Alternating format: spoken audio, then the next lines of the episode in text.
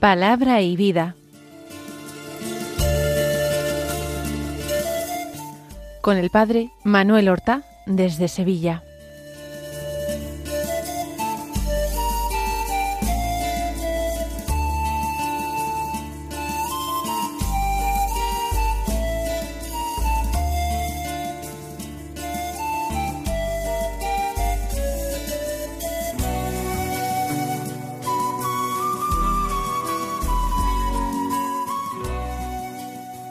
En el nombre del Padre, y del Hijo, y del Espíritu Santo.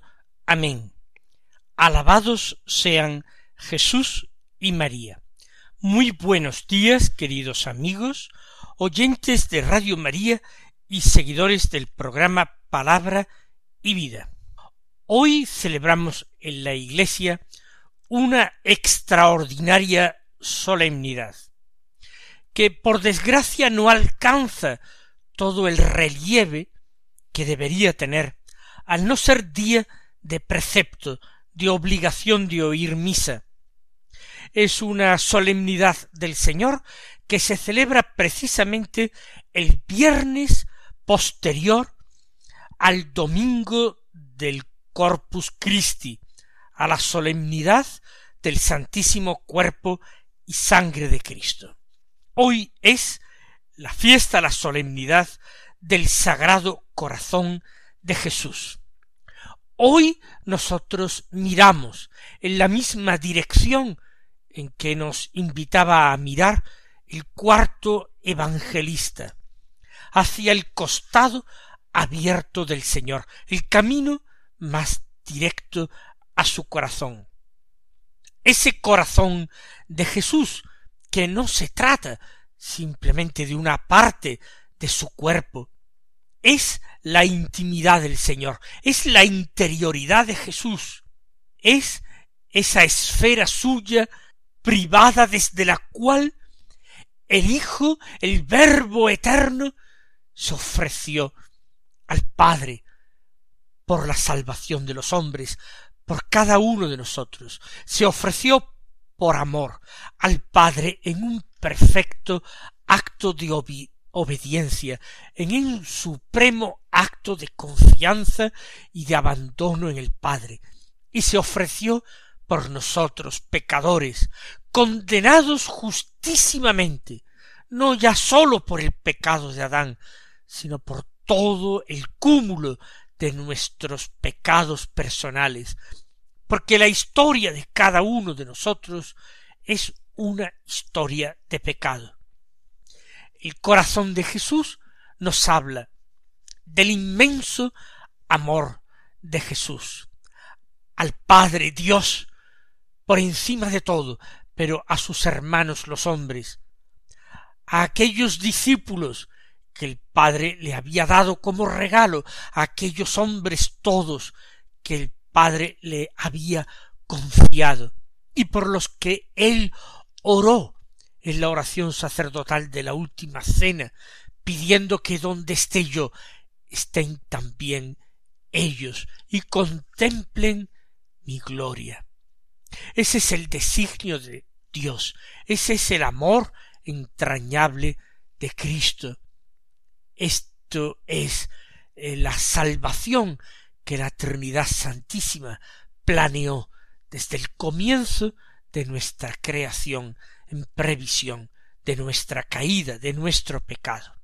Este viernes es 16 de junio y la Iglesia al celebrar el Sagrado Corazón de Jesús toma dos lecturas de la palabra de Dios, una del Antiguo y otra del Nuevo Testamento, intercalada por un salmo y luego un texto del Evangelio siempre se hace así en las solemnidades. En este caso tomamos las lecturas propias del ciclo A de lecturas, ese ciclo A dominical de lecturas que se aplica también a las solemnidades que tienen estas lecturas propias.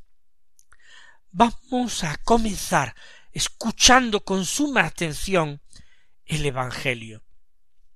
El Evangelio de la misa es de San Mateo, del capítulo once los versículos veinticinco al treinta, que dicen así En aquel tiempo tomó la palabra Jesús y dijo Te doy gracias, Padre, Señor del cielo y de la tierra, porque has escondido estas cosas a los sabios y entendidos, y se las has revelado a los pequeños.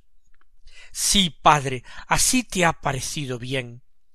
Todo me ha sido entregado por mi Padre, y nadie conoce al Hijo más que el Padre, y nadie conoce al Padre sino el Hijo y aquel a quien el Hijo se lo quiera revelar. Venid a mí, todos los que estáis cansados y agobiados, y yo os aliviaré. Tomad mi yugo sobre vosotros, y aprended de mí que soy manso y humilde de corazón, y encontraréis descanso para vuestras almas, porque mi yugo es llevadero y mi carga ligera. Es un texto bellísimo del Evangelio, que nosotros habremos meditado centenares de veces. Es una efusión del corazón de Jesús. El mismo Señor habla aquí directamente de su corazón al afirmar que Él es manso y humilde de corazón. Pero más allá de esta alusión directa al misterio de su corazón, toda esta revelación que el Señor hace en este texto del capítulo once de San Mateo, toda esta revelación es, como acabo de decir, una efusión ardiente de su corazón. Tomó la palabra el Señor Jesús y dijo Te doy gracias, Padre, Señor del cielo y de la tierra. Somos conscientes de que tenemos que vivir en una continua acción de gracias. Nos damos cuenta de que a pesar de nuestros fracasos, de nuestras humillaciones, de nuestros dolores, de nuestras lágrimas, a pesar de todo, Dios es bueno, Dios es inmensamente bueno, Dios dispone todo para nuestro bien, para el bien de todos los que le aman. Nos damos cuenta de que a este Dios buenísimo le debemos todo, nuestra esperanza de salvación y de vida, pero el mismo hecho de haber venido a la existencia, le debemos el perdón de los pecados, las gracias abundantísimas para luchar contra el pecado, para defendernos de nuestro enemigo el diablo, para crecer en virtudes.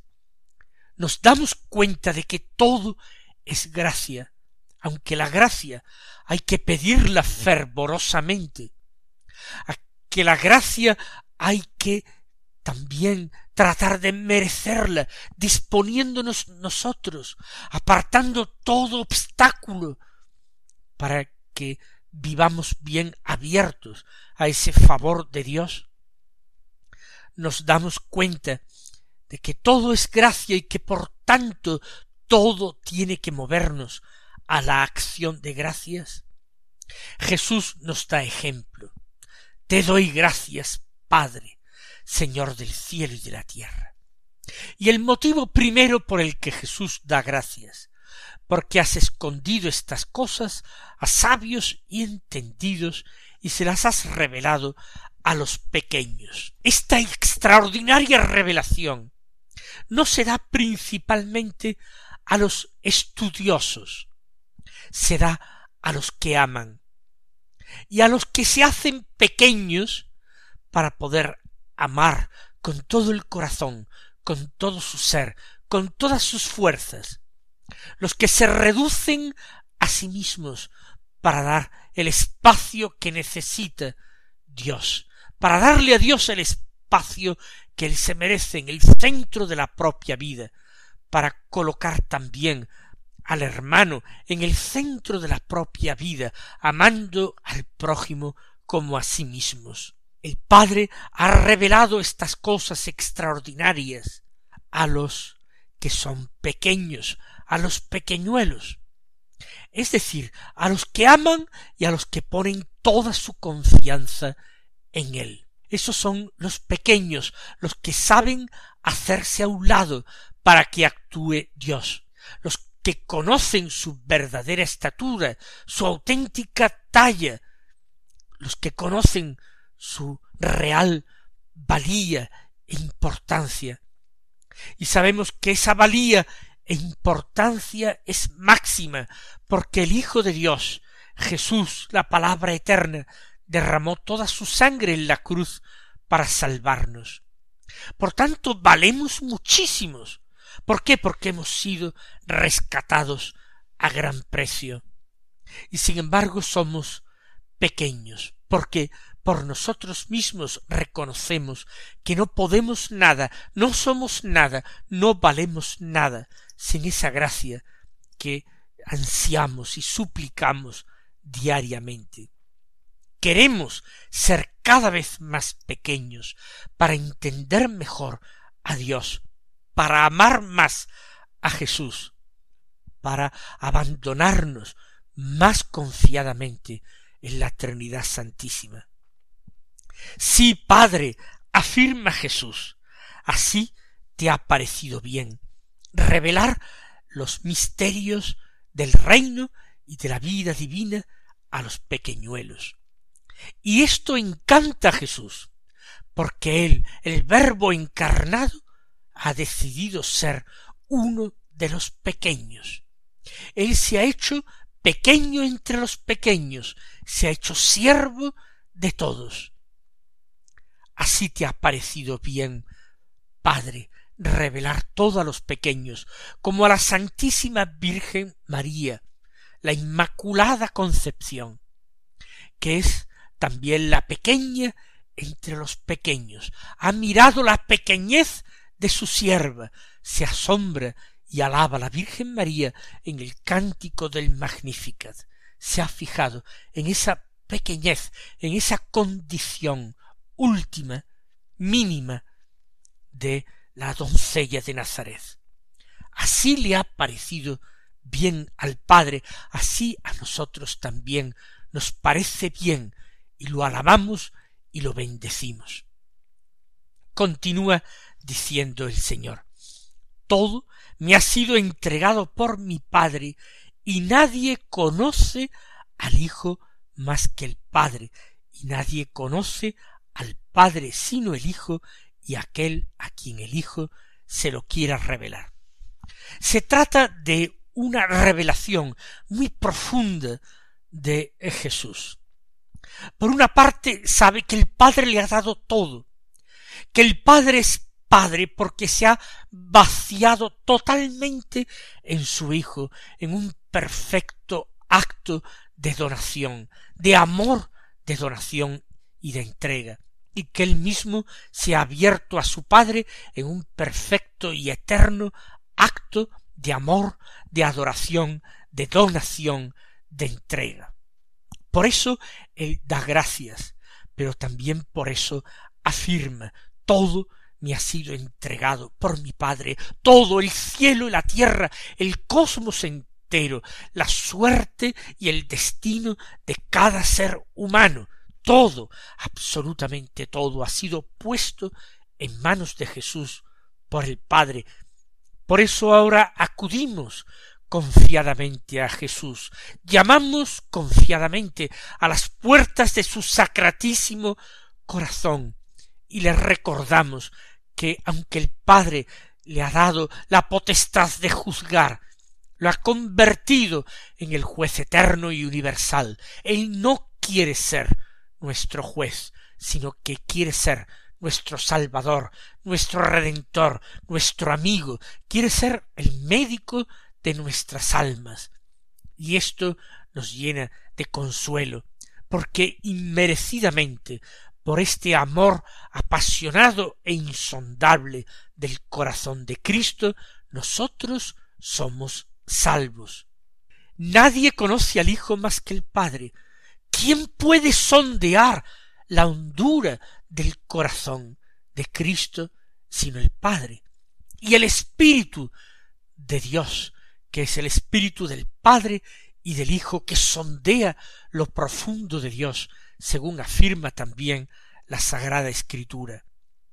Sólo el Padre, sólo el Hijo, sólo el Espíritu Santo pueden sondear la hondura del corazón del Salvador, de ese corazón humano del Salvador, de ese corazón divino de la segunda persona de la Trinidad. Sólo conoce al Hijo el Padre, pero igualmente sólo llega a conocer al Padre perfectamente el Hijo y aquel a quien el Hijo se lo quiera revelar. Y esto resulta ser una extraordinaria, inconcebible promesa. ¿Cómo vamos a llegar nosotros, débiles, pequeñas, ignorantes criaturas, cargadas de pecado y de daño? ¿Cómo podemos nosotros llegar a conocer al Padre? ¿Cómo podemos sondear el corazón de Dios? Pues por una sencilla razón, porque todo lo ha entregado el Padre a su Hijo único, y el Hijo con lo suyo hace lo que quiere, y Él ha decidido, y nos lo dice, y me lo revela hoy en el Evangelio, que aquel a quien el Hijo se lo quiera revelar, conocerá también la hondura, la profundidad del corazón del Padre, del amor del Padre. Por eso el Señor nos ha invitado a orar diciendo, Padre nuestro que estás en el cielo. Nos ha enseñado a sabernos, a creernos, a sentirnos hijos y a orar como hijos, llamando llenos de confianza a Dios, Padre nuestro.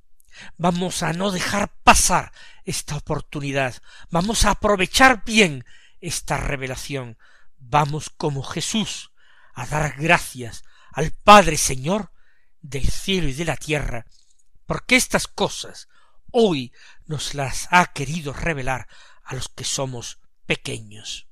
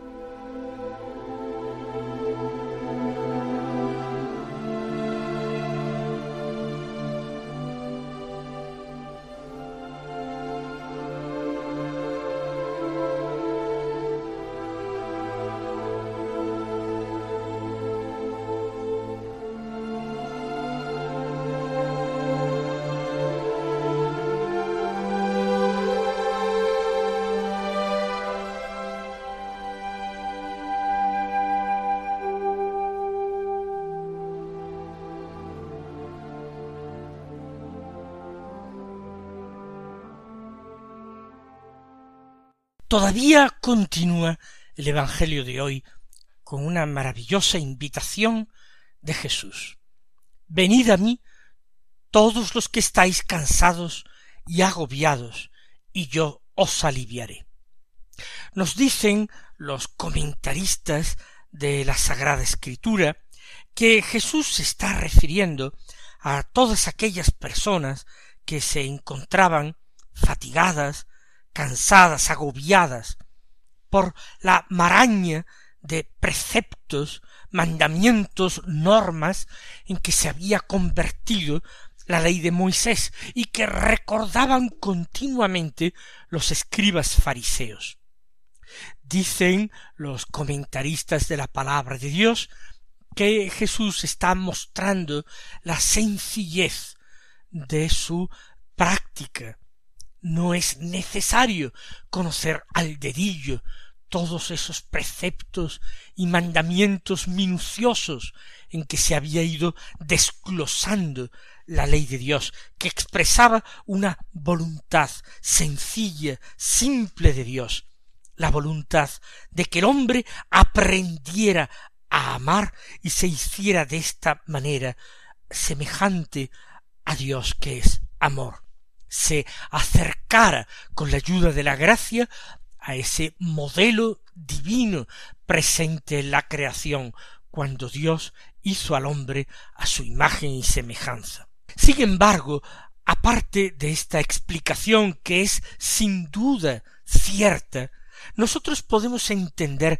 de una manera más amplia esta expresión de los agobiados, fatigados. Los que están cansados y agobiados son también los que se encuentran a veces derrotados por la fuerza del pecado, los que están a punto de tirar la toalla y renunciar a la lucha, porque piensan que de antemano esa lucha está perdida, que ellos son como son, y que no podrán dejar de ser jamás como son. Esos son también cansados y agobiados a los que Jesús les dice venid a mí y yo os aliviaré. El Señor nos ofrece una ayuda extraordinaria, una ayuda que brota de su corazón compasivo y enamorado.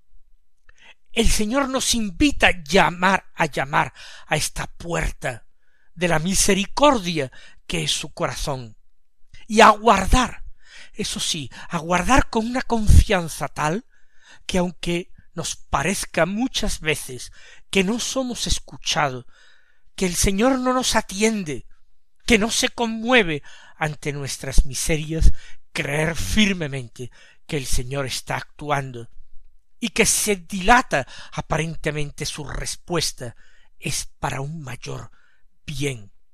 Cansados y agobiados son todos aquellos también que por el peso de las contrariedades de la vida, los sufrimientos, las enfermedades, la pequeña muerte de cada día, se encuentran aturdidos, apenados, desesperanzados. Ellos son también invitados a acercarse al corazón de Jesús y llamar a su puerta. Ven, los cansados y agobiados son más que aquellos que se sienten desalentados ante la complicación de la legislación mosaica. Y Jesús dice Tomad mi yugo y aprended de mí, porque yo soy manso y humilde de corazón. Solamente pidiendo estas virtudes, mansedumbre y humildad, encontraréis descanso para vuestra fatiga. Hagámonos pequeños para recibir la revelación, hagámonos pequeños para ser humildes y mansos. Aceptemos el yugo de Cristo, que es llevadero, y su carga, que es ligera y suavísima. Mis queridos hermanos, que viváis una santa y gozosa solemnidad del corazón de Jesús, que confiéis siempre en el sagrado corazón de Jesús, en vos confío. Recibid la bendición y hasta mañana si Dios quiere.